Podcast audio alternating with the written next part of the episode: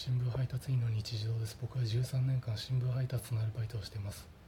高田さんか高田さんか読み方はわからないのですがもう何年間も毎日ずっと高田さんの家に新聞配達へ行っています。